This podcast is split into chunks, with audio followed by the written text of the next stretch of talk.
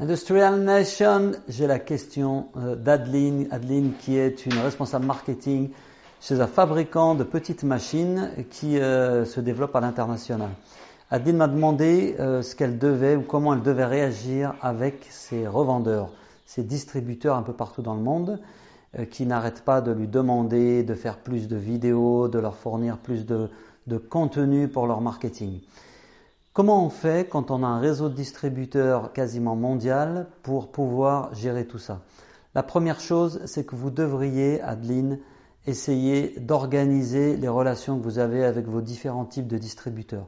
Typiquement, vous avez des distributeurs que vous rémunérez en fonction d'une marge, en fonction de, ce qu'ils vont vous apporter, avec chacun un tarif certainement différent en fonction de l'implication du distributeur les ressources que vous donnez en termes de marketing et de contenu devraient être euh, adaptées et cohérents par rapport à l'implication de vos revendeurs. Un revendeur qui s'implique mérite qu'on lui fournisse des outils un peu plus poussés, qu'il ait du training, qu'il ait des supports peut-être digitaux plus, euh, euh, qualitatifs qu'un revendeur qui en fait le moins. Donc ça c'est la première chose. classifiez vos revendeurs, essayez de construire un partenariat, un programme de partenariat avec vos revendeurs. Le deuxième point, c'est que vos revendeurs n'ont pas toujours raison quand ils vous demandent de la vidéo ou quand ils vous demandent euh, certains types de contenus.